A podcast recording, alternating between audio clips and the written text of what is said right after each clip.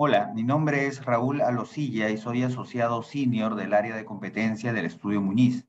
El Indecopi, que es la agencia que vela por la libre competencia en el Perú, acaba de publicar un documento orientativo para que las entidades públicas a cargo de licitaciones, así como empresas del sector privado, puedan identificar cuándo un consorcio conlleva el riesgo de constituirse en una práctica anticompetitiva sancionable bajo el decreto legislativo 1034.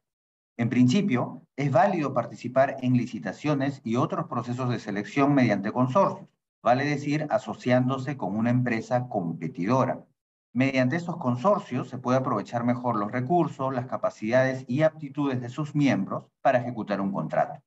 Sin embargo, dicha asociación entre competidores puede ser la manifestación de una práctica anticompetitiva de tipo cártel, cuando los competidores solo se asocian para no competir entre sí, o cuando, incluso procurando alguna eficiencia, el efecto del consorcio en la competencia es tan grave que la conducta resulta desproporcionada y por ende ilegal.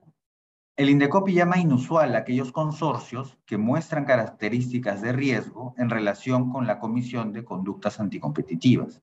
Algunos ejemplos son los siguientes. Uno, cuando las empresas que forman parte del consorcio se han presentado de manera individual en otras convocatorias de iguales o similares características. Dos, cuando las empresas consorciadas tienen perfecta capacidad para cumplir con el contrato de manera individual. Tres, cuando los miembros del consorcio son justamente aquellos que tienen las mayores cuotas de mercado, en especial cuando el mercado es concentrado. Cuatro, cuando en la fase de indagación de mercado las empresas presentaron cotizaciones individualmente, pero luego se presentan consorciadas. Cinco, cuando se intercambian entre ellas información comercial sensible que pueda dañar a la competencia en futuras licitaciones entre otras características de riesgo. Para prevenir estos riesgos, el documento plantea una serie de recomendaciones, entre las cuales están, primero, que la cooperación entre los consorciados esté limitada a la presentación de la oferta y de la contratación pública, pero no más allá, en particular en relación con el intercambio de su información comercial, llámese precios, capacidades, inversiones, estrategias, etc.